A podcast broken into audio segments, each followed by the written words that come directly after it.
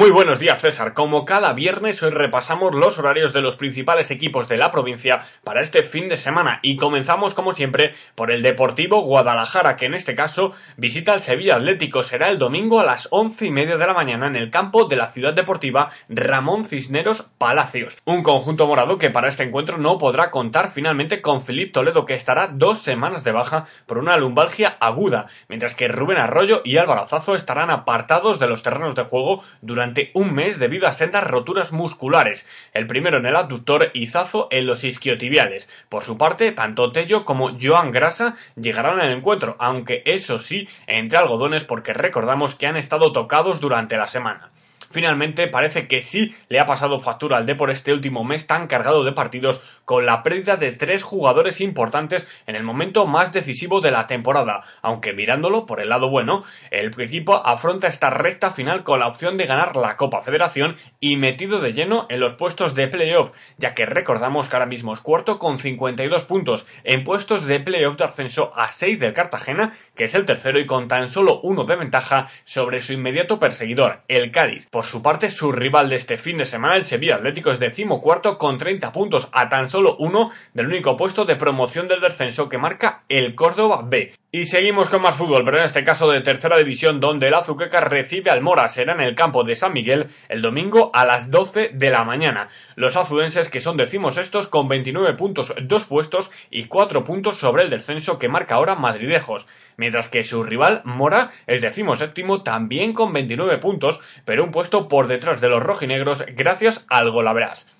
Debido a la importancia del choque, la situación delicada por la que atraviesa el equipo, el club ha decidido incentivar la asistencia de público. De esta forma, todos los que presenten en taquilla su carnet de ciudadano de Azuqueca tendrán una entrada gratuita. Además, cada socio podrá recoger en taquilla dos entradas extra para compartir y los jugadores de las escuelas que acudan al partido con la camiseta roja y negra podrán solicitar otra entrada gratuita para su acompañante. Una buena iniciativa para ayudar al equipo en este importante choque. Cambiamos de deporte y nos vamos ahora a balonmano y a la Liga Sobal, donde este fin de semana el balonmano Guadalajara no competirá, ya que recordamos que su partido perteneciente a la vigésimo segunda jornada ya lo disputó el pasado miércoles perdiendo por 28-31 a manos de Ademar León, que además le arrebató la quinta plaza debido al golaveras. Aunque parece que los de Mateo Garralda podrán disfrutar tranquilos de estos días, ya que su otro rival directo, Anaitasuna, recibe al Barça, por lo que se da por hecha su derrota. De esta forma, los morados ya piensan en su siguiente rival,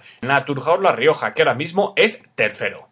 Por otro lado, en baloncesto, en la Les Plata, el Ceba Guadalajara visita Prat. Será en el pabellón Joan Busquet del Prat de Llobregat mañana a las seis y cuarto de la tarde. Recordamos que los alcarreños son cuartos con 12 victorias y 7 derrotas, empatado a triunfos con el segundo clasificado Cáceres, pero con un partido menos, mientras que Prat es quinto con 11 victorias y 8 derrotas, por lo tanto, a tan solo un triunfo de los morados. Con todos sus hombres disponibles, el equipo de Javi Juárez intentará recuperar las buenas sensaciones de jornadas anteriores ante el reciente campeón de Copa, que precisamente tras conseguir ese trofeo tan solo ha sumado una victoria en cuatro partidos. Además, cabe destacar que el equipo vinculado al Juventud de la Liga Endesa es el único equipo de la, de la competición que cuenta con jugadores incluso más jóvenes que los del CEBA.